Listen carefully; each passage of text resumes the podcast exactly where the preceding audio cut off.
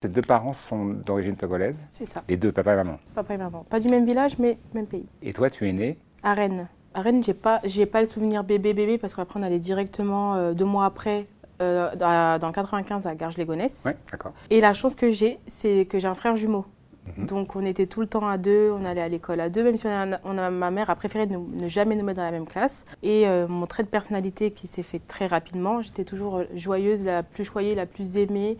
Donc je n'ai pas eu de problème euh, à l'école, que ça soit euh, euh, d'être toute seule ou, ou, même finalement aussi peut-être mon j'avais un, un gros caractère. Donc même s'il y a des fois il y avait des petits, des petits problèmes oh, on, allait, me dire un petit truc un peu sur ma couleur ou quoi ben ça marchait pas je rétorquais derrière et finalement euh, j'étais la meilleure amie ou, euh, Donc déjà une, une super personnalité, vraiment, euh, j'aime pas le mot intégré, mais quand je dis intégré avec plein de, avec plein de potes autour et, euh, et invité dans les, dans les, dans les après-midi, les goûters, j'imagine. En revanche, c'est vrai que pour venir un tout petit peu en arrière, je pense que la naissance c'était un petit peu compliqué. Avec ton frère jumeau, euh, bah, tu vas nous, nous en parler, mais je crois que tu étais sous, sous couveuse en étant une enfant prématurée. C'est ça, euh, enfant sous couveuse, prématuré et qui n'a pas respiré euh, en sortant du ventre de ma maman. Quand ils ont ils m'ont réanimé, ça allait à peu près, mais ils ont vu que j'avais un- une malformation. Donc malformation au rein et qui nécessitait une opération. Donc ils m'ont dit, enfin ils ont dit à mes parents d'attendre euh, un petit peu pour que je reprenne des forces, sinon ça, c'est- ça allait pas du tout marcher ou j'allais pas revenir et que même en faisant l'intervention, c'était pas sûr que je revienne comme j'étais assez faible et que c'était compliqué. Donc ils ont fait l'opération qui s'est bien passée, mais je revenais pas. D'accord Et euh, comme je revenais pas, ils ont dit on va attendre un petit peu, sinon il faut me débrancher, que ça servait à rien, que je, je reviendrai pas. Il y avait aucun signe. Et mes parents ils ont dit non non non, c'est une battante, elle va se battre, elle va revenir. C'est notre seule fille, attendez un petit peu.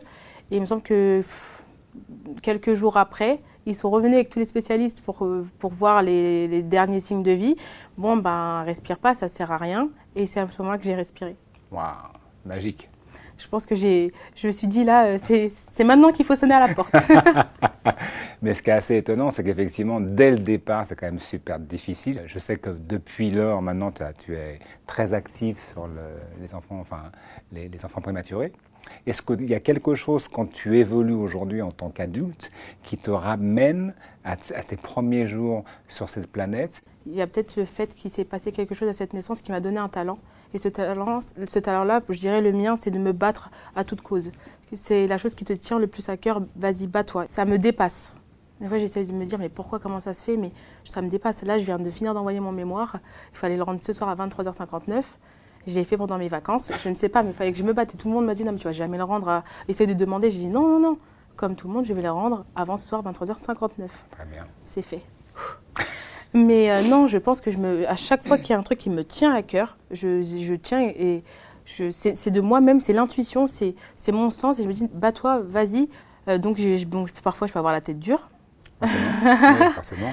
mais aussi il y a des choses qui m'ont aidé, c'est qu'il y avait beaucoup de gens qui disaient que j'allais pas y arriver. Hmm. Donc ça, ça t'a motivé deux fois plus. C'est ça. Donc j'avais ce, ce, ce mentorat-là de guerrière. Ah, tu vas pas croire en moi? Tu vas voir. Je vais te montrer. Exactement. Donc j'ai eu ces deux choses-là qui m'ont vraiment poussée. Comme bah, j'ai commencé le judo pour ça. Ma directrice de l'école a dit que j'étais trop turbulente, que je ferais rien de ma vie. Il fallait que je fasse du, du sport, ok. D'accord, je ferai rien de ma vie. Et, verra- pourquoi, on verra. et- et alors pourquoi le judo? Elle a dit à mes parents de faire un sport de combat parce qu'ils n'arrivaient plus à me canaliser. Trop d'énergie, ils n'arrivaient pas parce que mes parents disaient que je faisais déjà beaucoup de sport. Mhm. On allait au multisport avec mon frère jumeau, donc c'était euh, H24. Mais pour autant, je, mon énergie était toujours là. Mhm. Et euh, on en avait fait un petit peu avec l'école en primaire. Dis, ah, j'ai bien aimé euh, ça, là, je ne sais pas trop quoi, le judo. Et ils nous ont inscrits, et là, c'était pour moi la révélation. Il y a un moment où euh, tu dois être calme, saluer, il y, a des- il y, a des- il y a des règles, il y a des choses. Et après, moi, pour moi, c'était bagarre. Super, après les règles, la bagarre, oui. Ah oui. Donc moi, c'était, ça m'a tout de suite, euh, ça m'a appelé, ça m'a interpellé et j'ai j'ai adoré le fait qu'il y ait des règles, mais en même temps qu'on me laisse me défouler. D'accord, ok. C'était par- c'était en même temps une forme d'exutoire et ça arrivait à te canaliser, à te positionner, à te céter juste dans, sur un bon équilibre. Exactement. Et j'en viens à ce, à ce qui m'importe, c'est qu'effectivement, en grandissant, en te révélant judoka, euh, j'imagine qu'il y a eu des, des envieux ou des envieuses, il y a eu des jalousies.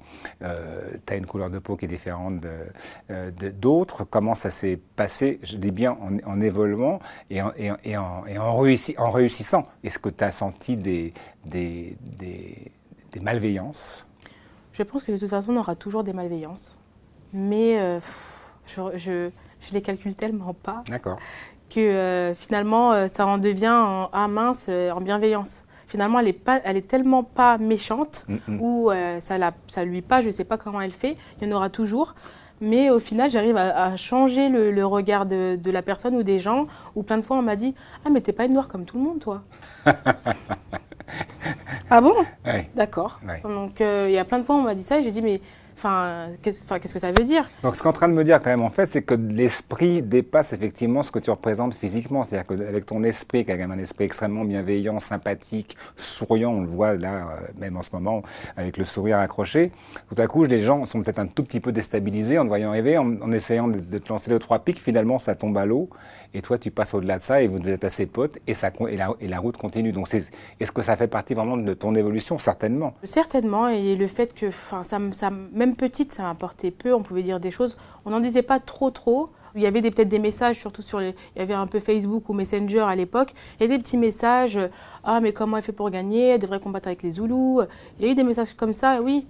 Mais je me disais, peut-être qu'il en fait, dans ma tête, j'essaie de me dire peut-être qu'il y a quelque chose qui ne va pas, ou, ou peut-être qu'ils ne sont, ils sont pas bien aujourd'hui. Ça, sert à pas atteint vraiment, en fait. Est-ce que ça a atteint tes parents, ça? Est-ce que vous en avez parlé ensemble?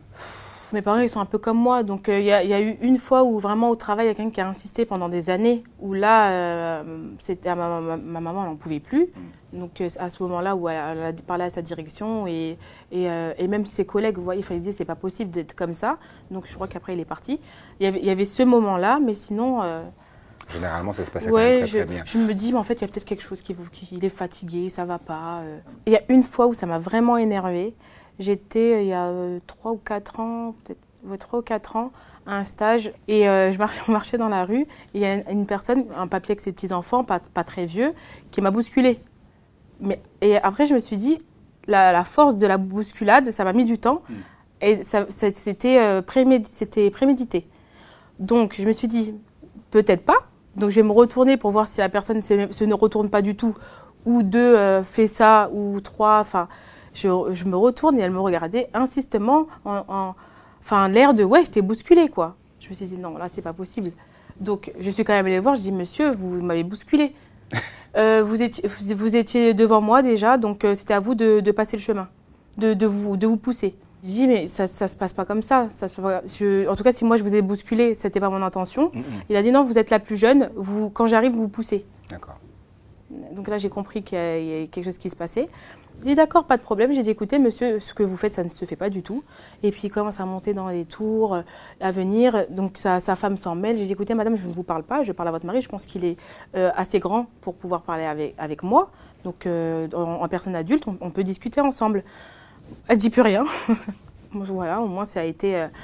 Et derrière, il y a aussi d'autres personnes qui, s'en mêlent. Je, me dis, mais c'est pas possible. Je, je dis, monsieur, vraiment, je pense qu'il faudrait faire quelque chose. Vous regardez. Donc après, il y avait la petite fille qui s'en est mêlée, qui a, parlé, qui a très mal parlé. J'ai dit, bon, alors, euh, toi, ça sert même pas, ça sert à rien de discuter. J'ai dit, monsieur, écoutez, J'espère que, euh, que euh, vous allez passer une bonne journée quand même. Et là, il y a des personnes du restaurant qui ont vu la scène, qui sont venues, qui ont dit Vous n'avez pas honte, monsieur? Et dès que la personne a parti, parlé, je suis partie. J'ai dit Bon, très bien, quelqu'un qui a vu, au moins, et qui commence à, à, gronder un petit peu cette personne. J'ai dit En tout cas, merci d'avoir vu la scène et d'avoir. Et donc, le restaurant, tout le monde commençait à le, à le huer. Ça mais, mais finalement, ce genre de situation, c'était quand même assez rare. C'est rare. Et aujourd'hui, le fait effectivement d'avoir réussi cette carrière de judoka, d'arriver là où tu es arrivé, est-ce qu'il n'y a pas forcément des jalousies qui sont créées? En fait, le problème, c'est que je crois que je regarde vraiment pas les gens. D'accord. C'est, je pense que c'est ça qui fait que, et que peut-être que, c'est devant mes yeux, mais que je ne... Tu es concentré sur, ce sur ton travail et sur ta ligne de vie, etc. Mais justement, en parlant de ligne de vie, j'ai vu que avais, donc, tu parlais de, de ton mémoire. Tu as passé une espèce d'examen pour devenir coach de vie, c'est ça? Ah, moi, je ne sais pas ce que ça veut dire coach de vie. Alors, euh, la coach, le coach de vie à la Clarisse, alors je vais l'expliquer. Alors, à la Clarisse, c'est quoi Coach de vie à la Clarisse Coach de vie à la Clarisse que je passerai euh, en octobre, la certification. J'ai rendu mon mémoire aujourd'hui. C'est vraiment d'accompagner les personnes. Qui quelle qu'elle soit, quelle qu'elle soit. Telle qu'elle soit. Je pense que tout le monde a besoin, si la personne vient de son euh, plein gré et a besoin d'un accompagnement pour un objectif, que ce soit professionnel ou personnel, de, de, de, voir un peu plus clair son chemin, qu'elle se pose des questions et qu'elle a besoin que en l'accompagnant, qu'elle puisse y répondre en lui donnant des outils, en l'écoutant, ben je serai là. Il n'y a aucun problème. Et que ça soit mental ou physique. Bien sûr, mais ça a quand même un côté très très psychologique, ce qui veut dire qu'effectivement, ce dont on parle depuis le début, où je vois que peu de choses t'ont atteint sur la couleur de peau, sur une espèce de forme d'intégration à l'école, peut-être qu'effectivement, tu es capable de, de faire fi de toutes ces, de, de, toutes ces, de tous ces paramètres qui peuvent être un petit peu gênants dans la vie d'un être humain. Comment tes, tes, euh, tes, parents ont vécu euh, ta réussite? Ben, C'est assez particulier parce que j'ai l'impression que mes parents sont toujours un peu... Euh, ils, ils, me diront, ils me diront pas tout ce qu'ils pensent. Mon papa était, qui s'exprime beaucoup plus par les sentiments ou par les, des choses comme ça, était très fier.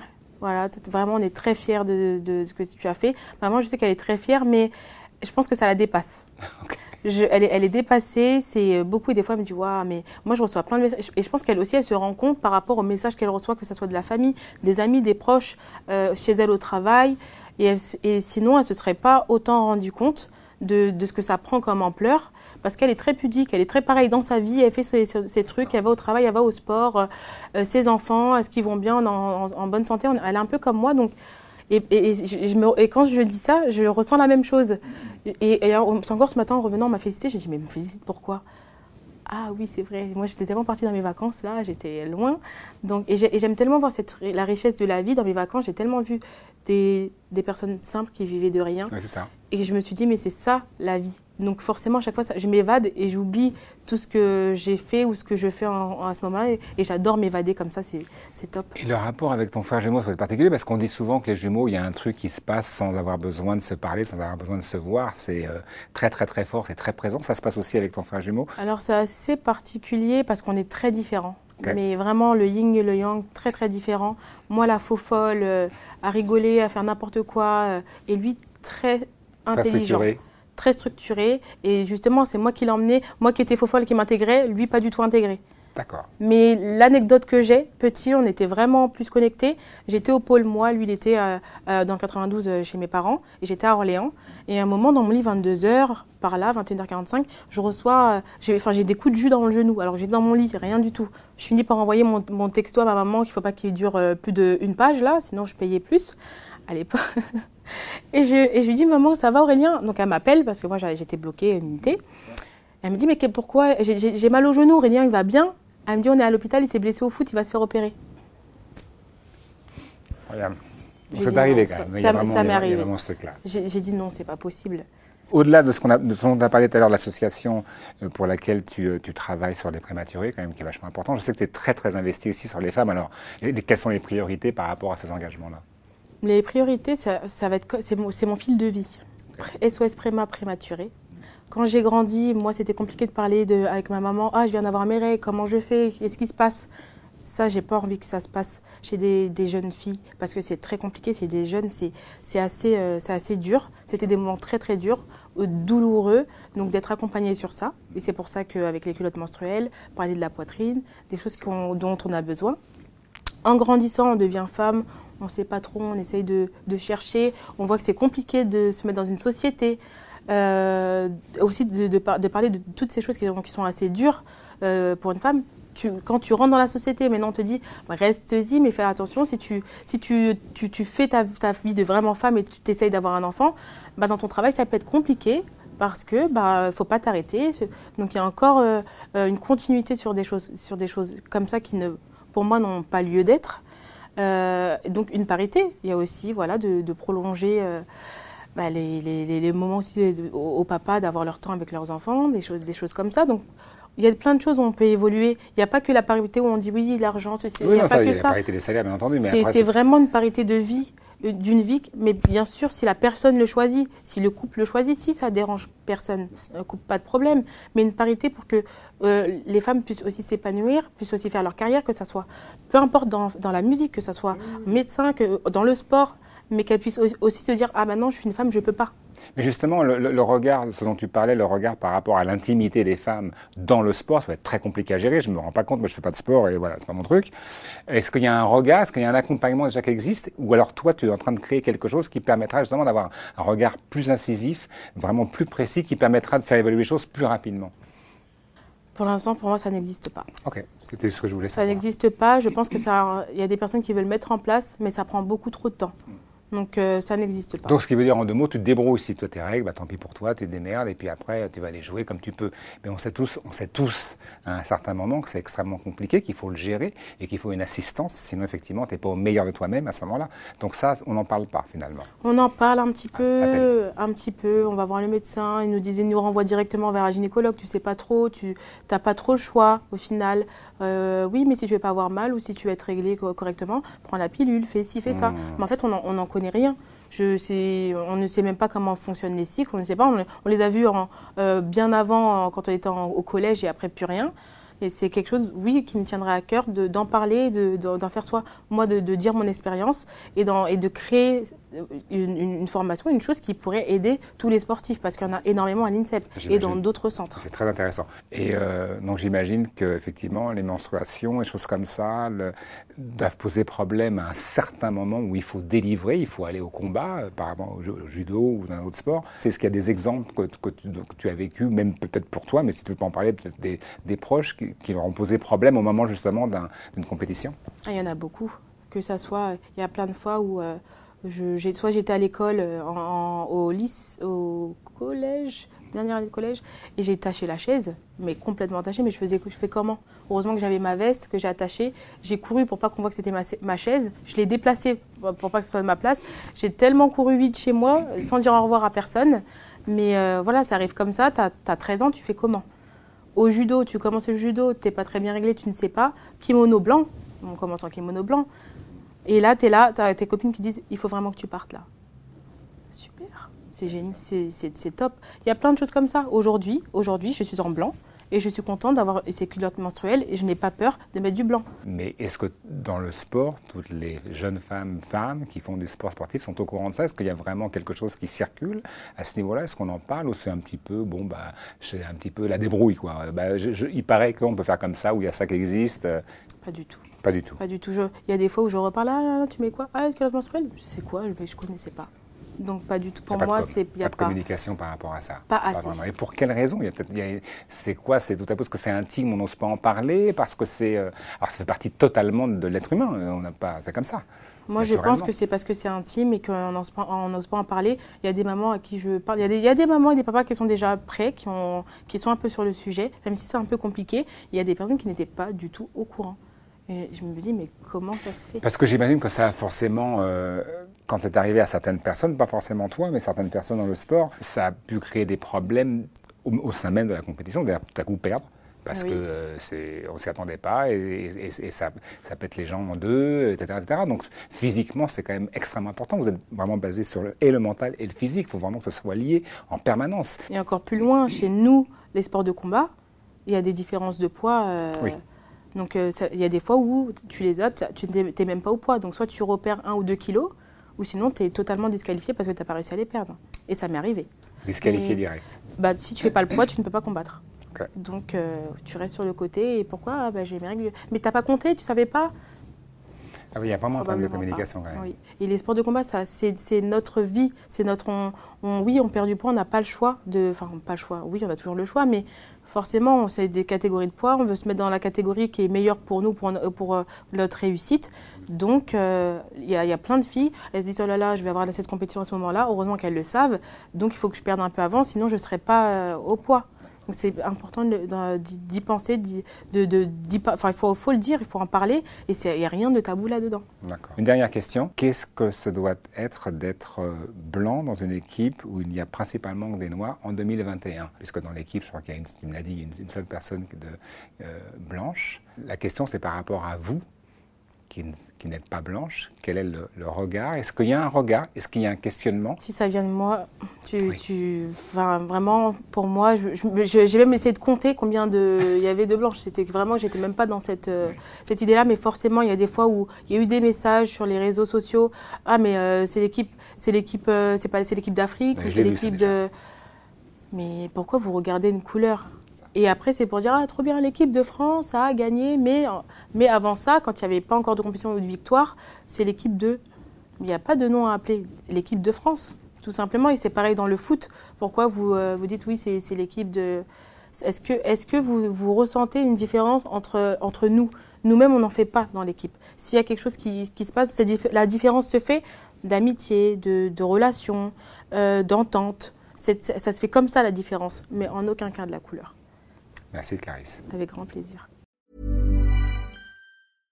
Imagine the softest sheets you've ever felt. Now imagine them getting even softer over time. That's what you'll feel with Bowl and Branch's organic cotton sheets. In a recent customer survey, 96% replied that Bowl and Branch sheets get softer with every wash. Start getting your best night's sleep in these sheets that get softer and softer for years to come. Try their sheets with a 30-night guarantee. Plus, get 15% off your first order at bowlandbranch.com. Code BUTTERY. Exclusions apply. See site for details.